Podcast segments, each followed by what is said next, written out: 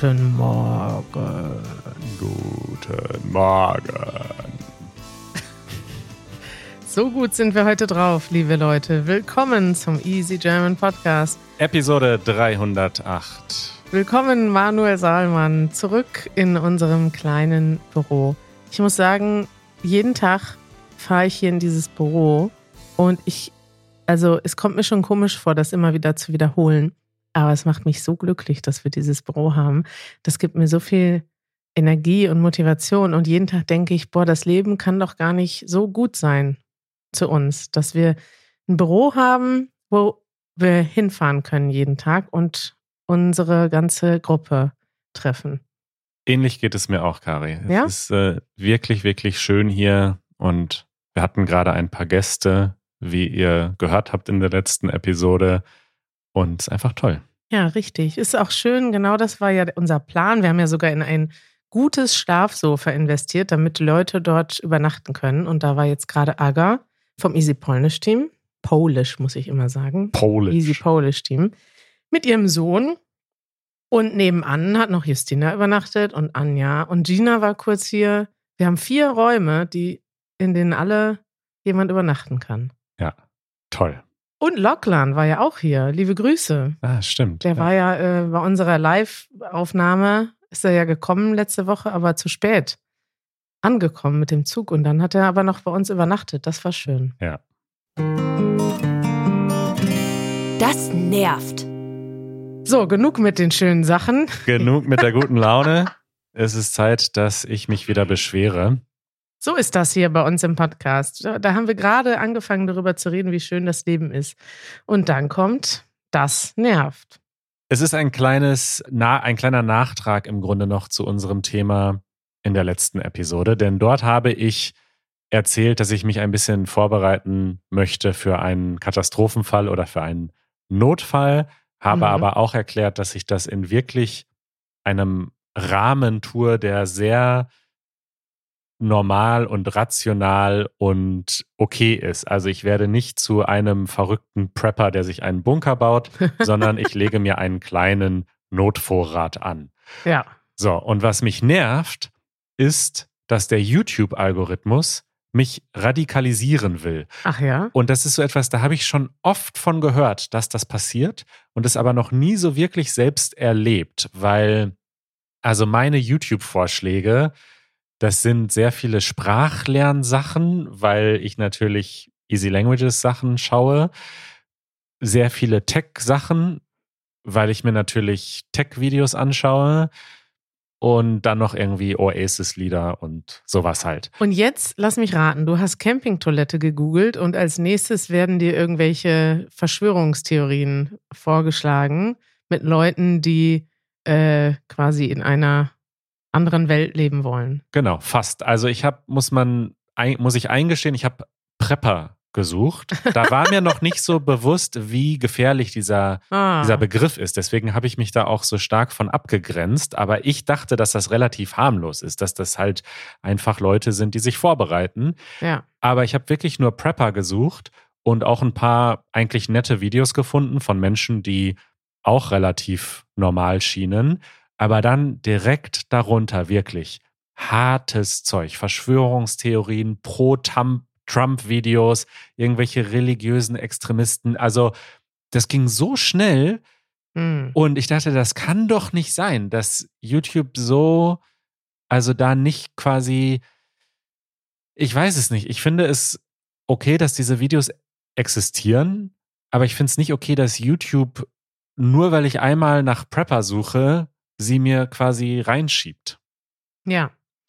Ja, das ist natürlich äh, komisch, ne? Also, weiß ich auch nicht. Aber so funktionieren halt diese Algorithmen. Du suchst einmal was und dann Hm. kriegst du diese Sachen. Aber ich meine, ich hoffe, es funktioniert dann auch umgekehrt, wenn du auf keins der Video drauf, draufklickst. Du hast wahrscheinlich draufgeklickt. Ja, klar. Ja, das ich ja- wollte, ja, deswegen kann Ja. ich ja jetzt sagen, dass das Verschwörungstheoretiker waren, weil ich habe mir dann fünf Minuten angehört und ja, dachte jetzt einfach, kriegst du noch mehr vorgeschlagen. wo bin ich hier gelandet? Jetzt kriegst du noch mehr. Ja, also ja, ich glaube, es ist wirklich ein Thema, dass natürlich YouTube auf darauf optimiert ist, dass die Leute immer mehr gucken sollen. Und das schaffst du, indem du ihnen immer extremere Sachen anzeigst. Ist ein bisschen gefährlich. In Ich- unserer normalen Bubble ja auch. Wenn ich einmal Ja. Google Vokabeln lernen, dann kriege ich plötzlich ganz extreme Inhalte von Lerne Spanisch in einem Tag. ja, genau. Wir sind in einer relativ harmlosen Bubble scheinbar. Ja, glaube ich auch. Peters Thema. Ach, Super lange haben wir Peters Thema nicht gemacht. Ja. Deswegen sollten wir es nochmal kurz erklären. ja, Peters Thema ist ein Thema, das gleich zufällig ausgewählt wird aus einer Liste von langen Themen, die uns unser guter Kollege Peter, liebe Grüße nach Düsseldorf, mal geschickt hat und gesagt hat, so, das sind alles Themen, die ihr mal im Podcast besprechen solltet, weil die für eure ZuhörerInnen interessant sind. Richtig. Und man muss dazu sagen, dass das nicht nur Themenvorschläge sind, sondern es sind eigentlich schon ausformulierte Titel. Also es ist Ja. immer, der Titel allein ist meistens schon Sehr lyrisch. Ja. Ja, lyrisch. Okay, ich habe diese ganzen Vorschläge von Peter hier in unserem Zufalls, äh, nicht Generator, sondern Auswahlmechanismus und drehe jetzt hier am Rad.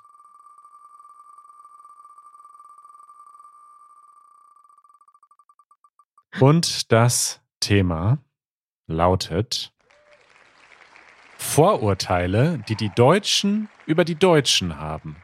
Oh, Ich finde, da reden wir eigentlich fast ständig drüber, ja, ne? oder? Also dieses ganze Thema Allmanns, was sind so typische Deutsche, Ja. das ist eigentlich Dauerthema bei uns, oder? Äh, Absolut. Und ich muss sagen, dass mir das jetzt, ich habe gerade gestern Abend habe ich dir noch ein Bild geschickt von Allmann-Memes. Ja, Und äh, die waren ja mal bei uns zu Gast. Liebe Grüße.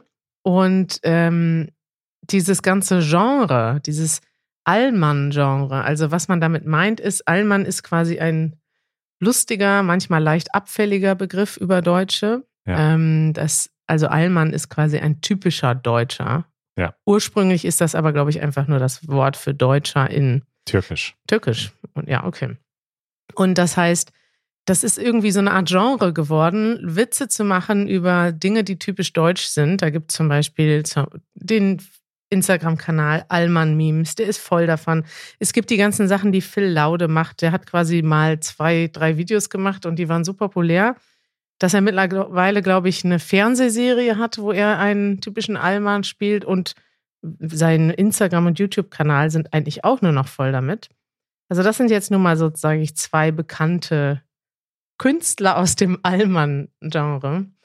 Ähm, und in diesen, auf diesen Seiten oder in diesen Videos sieht man dann auch perfekt, welche Vorurteile die Deutschen gegenüber sich selbst haben und die natürlich teilweise auch dann auf einem wahren Kern beruhen, aber dann völlig übertrieben sind. Äh, wir können ja mal einfach, ich würde sagen, wir gehen mal auf den Instagram-Kanal von Allmann Memes und schauen mal, was da die letzten Themen waren. Da war oft, ich weiß, dass da Hitze oft ein Thema, Mhm. Thema war. Sina und Marius heißen die beiden. Sie waren bei uns in Podcast Episode 201 mit dem Titel Allmann Memes. Und ich muss aber sagen, ähm, eigentlich ist es ja sehr schön, dass wir es schaffen, äh, uns mit einem Augenzwinkern zu sehen. Weil man muss schon sagen, es ist halt wirklich so, dass die Deutschen oft einfach ziemlich uncool sind. So, in vielen Situationen. Also die typischen Deutschen. Ah. Das ist äh, schön, Manuel, dass du das selber sagst. Ähm, hier ist zum Beispiel schon ein Spruch. Das haben wir immer schon so gemacht. Das ist so, also diese, diese Sachen, diese Sprüche, die hier sind, die beziehen sich natürlich oft auf Dinge, die in Deutschland typisch sind. Also es ist dann so eine, so eine, sag ich mal, kleinbürgerliche oder gutbürgerliche Kultur. Leute, die gerne weiß nicht, bestimmte Dinge immer wieder machen, bestimmte äh, Abläufe haben, sich gerne auf Dinge vorbereiten, gerne planen. Ein bisschen bist du ja bei uns hier im Podcast, der Allmann. Der, Was? Das höre ich zum ersten Mal. Wieso bin ich der Allmann? ja, weil du doch diese Rolle auch spielst, dass du derjenige bist, der sich vorbereitet für den Katastrophenfall zum Beispiel. Ich würde sagen, das ist auch ein Allmann-Ding. Interessant. Bist du jetzt In beleidigt? diese Ecke Manuel? lasse ich mich nicht schieben hier. Dann gibt es ja andere, es gibt ja viele Sachen, die, ähm, ja. Wir wollen aber ja nicht über typisch Deutsch reden, sondern über Vorurteile. Okay, sagen wir Ja. mal die schlimmsten Vorurteile. Vorurteile, Deutsche sind total steif, können sind unmusikalisch, können nicht tanzen, können nicht singen. Sind das Vorteile, die wir selber auch haben Ja. über die Deutschen? Ja. Habe ich ja. Ja, hm. Ich gucke gerade hier mal einfach durch die, durch die Timeline durch. Das sind so viele Sachen. Wir fahren immer nach Mallorca in den Urlaub. Wir hören Schlager, Musik und keine schöne Musik. Also, das stimmt ja teilweise auch. Was haben wir denn in Deutschland für Musik? Was hören wir denn für Musik? Eine ganze Menge gute mittlerweile. Also es gibt viele schöne, tolle Indie-Bands, aber es ist ja dann doch erstaunlich, wie viel Geld zum Beispiel Schlagermucke, Schlager müssen wir nochmal erklären, das, das gibt es irgendwie so gar nicht, man kann das gar nicht übersetzen. Das ist so eigentlich Popmusik, die aber sehr einfach und simpel ist und oberflächlich oft auch in den Texten. Also es geht immer eigentlich um die gleichen drei Themen und es ist irgendwie, es hat so, also es ist nicht Popmusik, die irgendwie schön irgendwie ist mit Gitarre oder so, sondern es ist mehr so tz, tz, tz. und Ja. das läuft dann halt in so Einfache Beats, einfache Texte. Genau. Und das läuft in so Diskos. Also viele junge Leute hören das in Diskos auch. Ja. Aber es hören auch viele alte Leute. Eigentlich ist das witzig, weil das so generationsübergreifend eine bestimmte Bevölkerungsgruppe fasziniert. Und letztens habe ich sogar, als ich krank war, Ja. habe ich äh, ausnahmsweise ein bisschen Fernsehen geschaut. ja. Und da kam richtig in der ARD nach der Tagesschau, also es ist ja die Hauptsendezeit, ja. auf dem größten öffentlich-rechtlichen Sender kam so ein riesiges Schlagerfest mit einer großen Bühne und einem Live-Publikum und das wurde live im Fernsehen gesendet mit Drohne und da traten Ja, dann ja. die großen deutschen Schlagerstars auf und das Publikum ist komplett durchgedreht und was ich am absurdesten fand, war, dass bei so einer riesigen Show und so einem riesigen Event und das sind ja alles große Fans, es war alles Playback.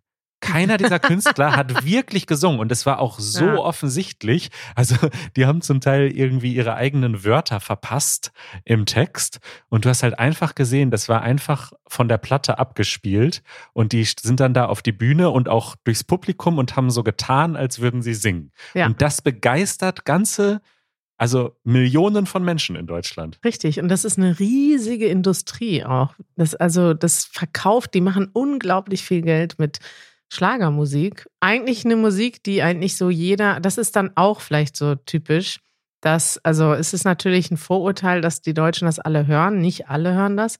Aber es ist dann auch so, dass sich viele Leute darüber lustig machen, dass es so eine dumpf, stumpfe Musik ist. Ja. Und dann aber selber, sobald sie zwei Schnaps getrunken haben, auf der Party äh, dazu tanzen. Und dann doch auf vielen Partys, erstaunlich vielen Partys, solche Musik dann gespielt wird. Und ähm, Ja, ja. Die Texte bleiben halt schon auch im Ohr und die Melodien und man kann es dann besoffen gut mitgrölen. Das Ja. ist halt einfach so. das, ist, das ist aber dann wieder das Thema, Deutsche haben keine gute Musik. Es stimmt einfach. Wir, wir singen, sag doch mal so ein paar typische Schlagertexte, die genau, ich wollte gerade sagen, was sind denn die bekanntesten deutschen Schlagersongs? Also die, der größte Star ist wahrscheinlich Helene Fischer. Ja, Ne, die ist richtig, und das ist halt krass, weil die ist auch noch relativ jung, aber die ist halt auch bei super alten Menschen Ja. total beliebt. ja, und das hören Leute in der Disco. Und ich kann, wir können ja mal hier das ihr bekanntestes Lied einfach mal den Text vorlesen, ja? Ja. Wir ziehen durch die Straßen und die Clubs dieser Stadt. Das ist unsere Nacht, wir für uns beide gemacht. Oho, oho. Ich schließe meine Augen, lösche jedes Tabu. Küsse auf der Haut so wie ein Liebestattoo. Oho, oho. und dann geht's los mit dem Refrain äh, kurz danach. Atemlos, Atemlos durch durch die die Nacht. Nacht. bis ein neuer Tag erwacht. Atemlos einfach raus, deine Augen ziehen mich aus. Uh. Ulala. Ja, das ist eins der bekanntesten deutschen Lieder. Arnold. Es ist echt verrückt. Das kann wirklich, das singt jeder mit. Selbst wir kennen den Text, ohne dass wir da Ja. jemals aktiv uns drum bemüht haben. Einfach, weil es an jeder Ecke läuft. Und äh, aus Österreich gibt es auch gute Schlagermusik. Da gibt es nämlich zum Beispiel den Song ähm, Der Anton aus Tirol. Naja, Das ist schon ganz älter. alt. Ja. Genau. Den Ich- kennt man aber auch immer noch. Ja. Ich lese mal vor.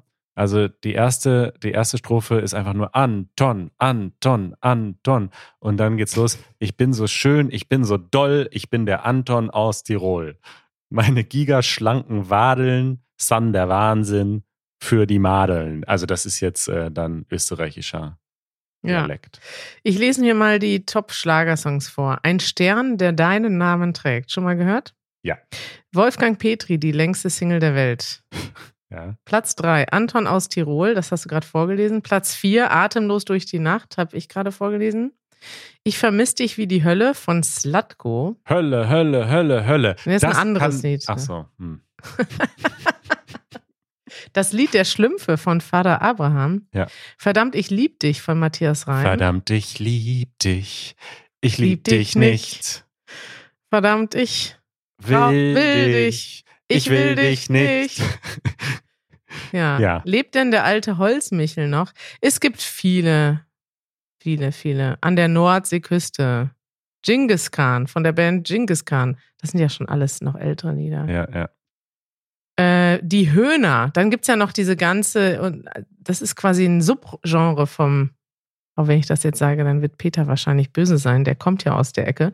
Also es gibt diese Karnevalsmusik. Das ist eigentlich auch Schlager, das ist eigentlich Volksmusik, aber die ist im, im Karnevals, also die spielt man an Karneval oder in Köln das ganze Jahr. Ja. Manuel, ja, wir sind jetzt von Vorurteile über die Deutschen auf Schlager gekommen, aber ich würde sagen, Schlager ist einfach ein Thema, das, da kann man alle Vorurteile Und jetzt, abdecken. aber es passt insofern, weil kann es sein, dass so Menschen wie wir, die keine Schlagermusik hören und so ein bisschen darüber lachen, Vorurteile haben über die Menschen, die diese Musik mögen? Ja, deswegen. Weil eigentlich ist es doch, jeder soll doch seinen eigenen Musikgeschmack haben.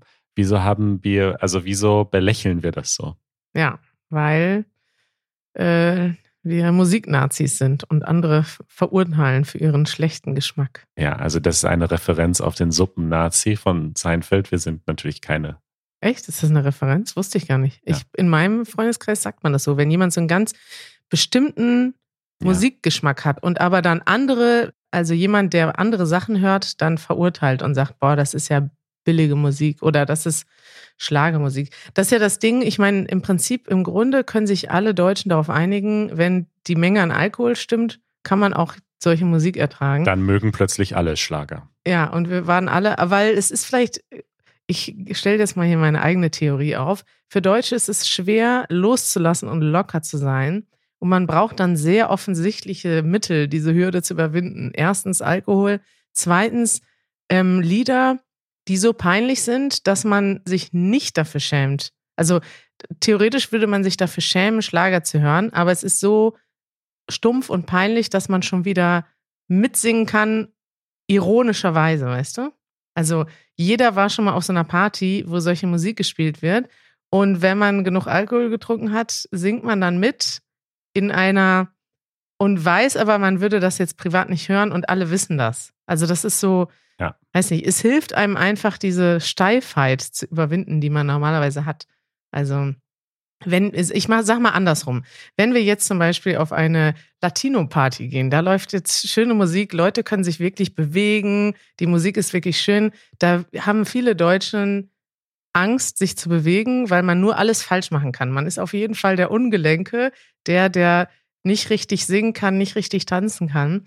Aber auf einer Schlagerparty kannst du nichts falsch machen. Du kannst einfach nur rumgrölen, du kannst tanzen, wie du willst und es ist immer sowieso für jeden peinlich. Und weil wir alle gemeinsam diese Peinlichkeit erfahren, äh, Ja. fühlen wir uns wohl. Wir hören ironisch Schlager, möchtest du damit sagen? Weiß ich nicht, ob das alle machen, aber ich glaube, die Hürden sind halt niedrig Ja. mitzumachen. Im Gegensatz zu vielen anderen Sachen, wo man tatsächlich singen können muss, um mitzusingen oder tatsächlich tanzen können muss, um mitzutanzen. Eure Fragen. Schöner Übergang, Manuel. So, eine Frage von, oh, wie spricht man deinen Namen aus? Kirtana. Kirtana. Kirtana.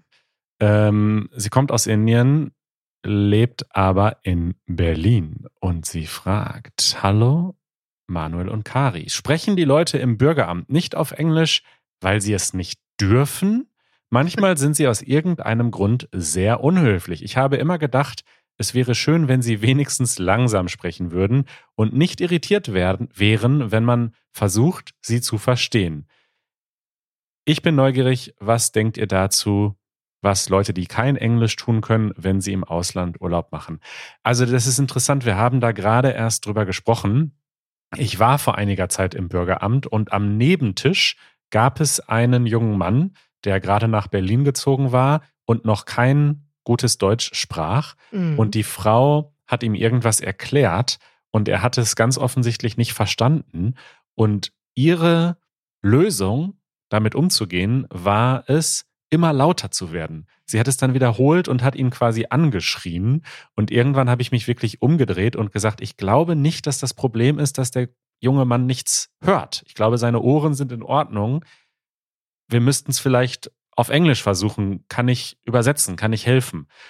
Und das ist doch interessant. Und wie hat dann die Frau reagiert? Ja, sie das ist hat- ja schon leicht passiv-aggressiv. Ja, ich habe es ganz freundlich gesagt und ich habe dann wirklich einfach ein bisschen übersetzt. Aber es ist interessant, also es ist ein Vorurteil, was sich aber dann immer häufig einfach bewahrheitet, dass in den Ämtern, in zumindest Berlin, die Leute nicht oder sehr, sehr ungern Englisch sprechen. Ja. Ob das daran liegt, also ganz sicher, um deine Frage zu beantworten, Ketana, ganz sicher dürfen sie es. Also ich glaube nicht, dass es da irgendeine Regel gibt, ihr dürft kein Englisch sprechen. Ich glaube halt, dass sie das oft nicht gut können oder unsicher sind und Angst haben und dann einfach für sich selbst sagen, Ja, ja, ich spreche hier Deutsch. Das ist das Gegenteil von dem, also es gibt ja auch das Problem, was einige Leute haben, dass sie gerne Deutsch sprechen möchten und sich bemühen, Deutsch zu sprechen und dann antworten die Leute auf Englisch. Äh, das ist jetzt im Bürgeramt meistens nicht so. Das sind auch vielleicht unterschiedliche Zielgruppen. Ne? Also die Leute im Bürgeramt haben oft vielleicht eher eine einfachere Ausbildung und ähm, ja, haben vielleicht nicht im Ausland studiert oder sowas und sind dann auch nicht, haben da auch nicht mega Bock drauf, Englisch zu üben oder haben vielleicht auch Angst davor, weil sie es nicht so gut können. Also ich kenne auch Leute, die, wenn du nie Englisch gesprochen hast bei der Arbeit oder nicht viel gereist bist, dann hast du auch vielleicht einfach Angst. Du hast das natürlich in der Schule gelernt und kannst das dann nicht so gut und willst dich nicht blamieren. Und im Gegensatz dazu gibt es dann Leute, vielleicht in Berlin oder so, die auf der Straße, sobald du ein bisschen versuchst, Deutsch zu sprechen, sofort auf Englisch wechseln, weil sie selber auf Englisch arbeiten, im Ausland gelebt haben und sich einfach freuen, dir auf Englisch direkt zu helfen. Und dann bist du in dem Moment vielleicht traurig, weil du hast gerade dich bemüht, Deutsch zu sprechen und wolltest doch gerne Deutsch sprechen. Also man kriegt nicht immer das, was man will. Weißt du, was ich mir wünschen würde für unser Land? Ich war mal in Atlanta am Flughafen und bin da gelandet, also bin angekommen in den USA Mhm. und das äh, ist ja ein riesiger Flughafen, Atlanta. Ist einer der größten der Welt, wenn nicht der größte. mhm. Und ähm, stand dann da in der Schlange zur Immigration ziemlich lange. Ja. Und dann gab es ganz oft alle paar Minuten kam eine Durchsage, ein Übersetzer für Persisch bitte an äh, Booth 9. Ein Übersetzer für Türkisch. Also von den Leuten selber, die da standen, die sollten dann beim Übersetzer helfen. Übersetzen helfen. Genau, also die, die Leute, die da die Pässe gecheckt haben, Ja. die konnten quasi immer einen Übersetzer dazu holen. Aber vom Flughafen oder Ja. aus den Leuten, die da standen? Nein, nein, von, die haben da scheinbar Mitarbeiter, die die Mhm. wichtigsten Sprachen übersetzen können. Ja, und dann holen sie einfach Übersetzer dazu. Und wieso machen die Bürgerämter das nicht auch? Man kann das ja auch digital machen. Wieso gibt es nicht einfach Übersetzer, die sich quasi bereithalten? Und wenn du auf einem Amt bist, das muss ja nicht nur das Bürgeramt sein, sondern es gibt ja ganz viele Ämter, die Besuchsverkehr haben, Ja. dann können sie einfach per Knopfdruck innerhalb von ein paar Minuten einen Übersetzer dazuschalten. Das wäre eine Lösung aus Manuels, Manuels Manual. Vielleicht könntest du das mal vorschlagen. Eine andere Lösung wäre noch, finde ich, dass man vielleicht bei der Ausbildung zu so einem Job, das sind ja auch oft Quereinsteiger. Also ich weiß das, weil ich das mal tatsächlich, glaube ich, aus dem Bürgeramt Münster gehört habe, dass das dann oft Leute sind, die vielleicht eine andere Laufbahn angestrebt haben und dann ist da gerade eine Stelle frei geworden. Viele kommen dann ein bisschen unvorbereitet. Es gibt aber auch Leute, die sind die haben das schon immer gemacht. Und ich denke, es sollte zur Ausbildung dazugehören, dass man lernt, wie man ähm, freundlich ist und dass man, man ist ja an einer Servicestelle und ich glaube, das lernen in Deutschland nicht alle Leute. Haben wir letztens noch drüber gesprochen, dass äh, Busfahrer Ja.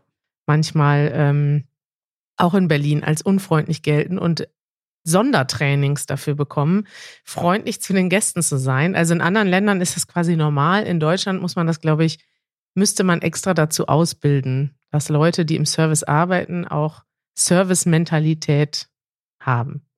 Unsere nächste Frage kommt von Arsenie und er hat uns eine Audionachricht geschickt. Hallo Easy German Team, ich habe eine Frage.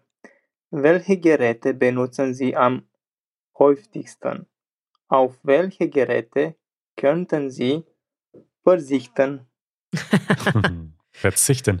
Ja, also ist eine schöne Frage. Ich benutze mein iPhone am häufigsten, aber am meisten, also am wenigsten verzichten könnte ich auf meinen Mac, weil ich darauf einfach viel produktiver bin und die wirklich wichtigen Sachen mache. Dein MacBook, Manuel, das ist dein Arbeitsgerät. Jo. Und auch privat? Bist du auch privat auf dem MacBook unterwegs? Surfst du auch mal im Internet?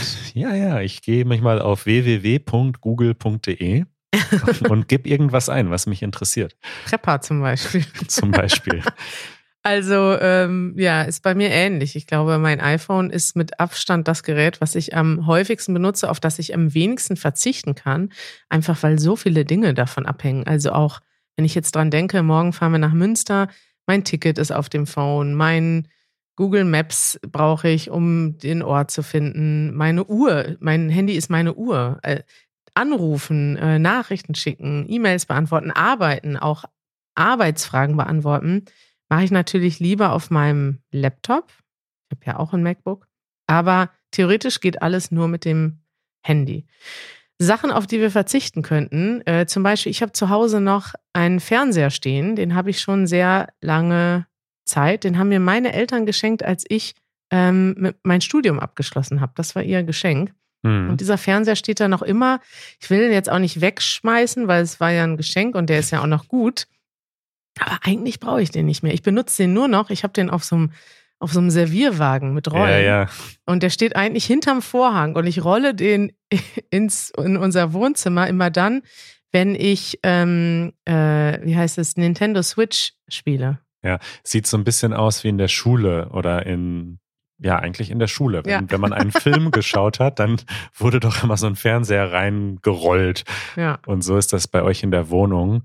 Aber ja. ja. Du Aber hast du, hingegen einen Fernseher, den du benutzt. Ne? Richtig. Also ich wollte dir nämlich vorschlagen, dass du ihn verkaufst oder verschenkst, aber du benutzt ihn ja doch manchmal zum Spielen. Dann sollst du ihn natürlich auch behalten. Sehr selten, aber wirklich so einmal in zwei Monaten oder so. Hm. Oder wenn meine Eltern zu Besuch sind und wir wollen zusammen abends die Tagesthemen gucken, wobei selbst dann benutzen wir häufiger einfach den Laptop. Der ist zwar kleiner, der Bildschirm, aber dann muss ich nicht den Fernseher rausrollen. Ja. Ja, ja ich habe einen großen Fernseher und genieße das auch, äh, da Serien drauf zu schauen und Playstation zu spielen. Ja, am Sonntag. Was, auf was kannst du denn verzichten? Erzähl uns doch mal Manuels Sachen. Du bist ja eigentlich theoretisch mal Minimalist gewesen. Was sind denn Sachen bei dir, auf die du eigentlich verzichten könntest in deinem Haushalt? Geräte. Also im Grunde auf alles außer iPhone und MacBook, denn ganz lange war mein Leben so. Da habe ich auch alles nur auf diesen Geräten gemacht und geschaut. Mittlerweile habe ich einen Fernseher, ist luxuriös, ist gemütlich, am Wochenende was zu schauen oder abends. Ich habe jetzt auch ein iPad. Das ist, also das ist schon ein bisschen überflüssig, muss man sagen. Richtig, ja. Das ist schon wirklich einfach nur Luxus. Aber ich muss dazu sagen, ich habe jetzt ja über die Bücherei Zugriff auf die ganzen Magazine mhm. und ich lese jetzt ganz oft abends oder am Wochenende The New Yorker. Gerade erst äh, gestern einen Artikel über die Hitzewelle in Indien gelesen. Super guter Artikel. Und das ist ganz schön. Das ermöglicht mir dieses Gerät. Huch, Manuel, unsere Zeit ist um. Der Timer bei Kari geht los. ähm, und zum Klavierspielen hilft es. Aber klar, das ist ein Gerät, was ich nicht brauche. Das ist nur reine ja, Spaß, ein Spaß. Spaßgerät. Ja. ja, ist bei mir auch so. Ich mag es aber auf dem iPad zu lesen, weil das Handy ist dann doch manchmal zu klein. Aber de facto lese ich auf dem Handy mehr, weil ich das ja. natürlich immer dabei habe. Und stimmt, auf das iPad könnten wir alle verzichten, wahrscheinlich. Empfehlungen der Woche.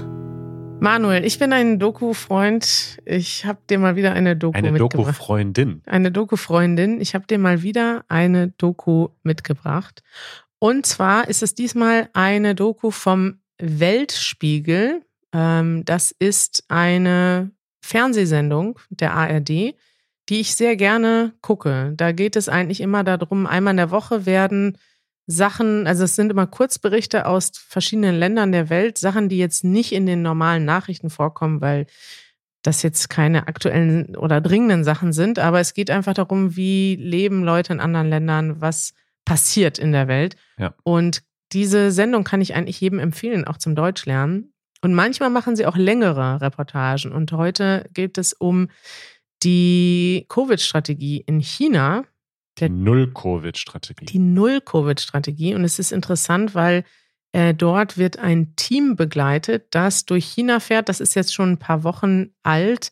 Aber im Prinzip wird dort gezeigt, wie es ist, im Moment in China zu arbeiten. Also lange Zeit gab es ja kein Covid mehr oder das Leben war wieder normal wegen der Null-Covid-Strategie. Und ich würde sagen, auch in Europa haben wir eine Zeit lang sehr neidisch auf China geguckt, weil es natürlich toll war äh, in China und auch in anderen Ländern, weiß nicht, Taiwan, Australien war es ja teilweise auch so Neuseeland, dass einfach keiner rein und keiner rauskam. Und es gab dann tatsächlich ein normales Leben, während bei uns Lockdowns waren.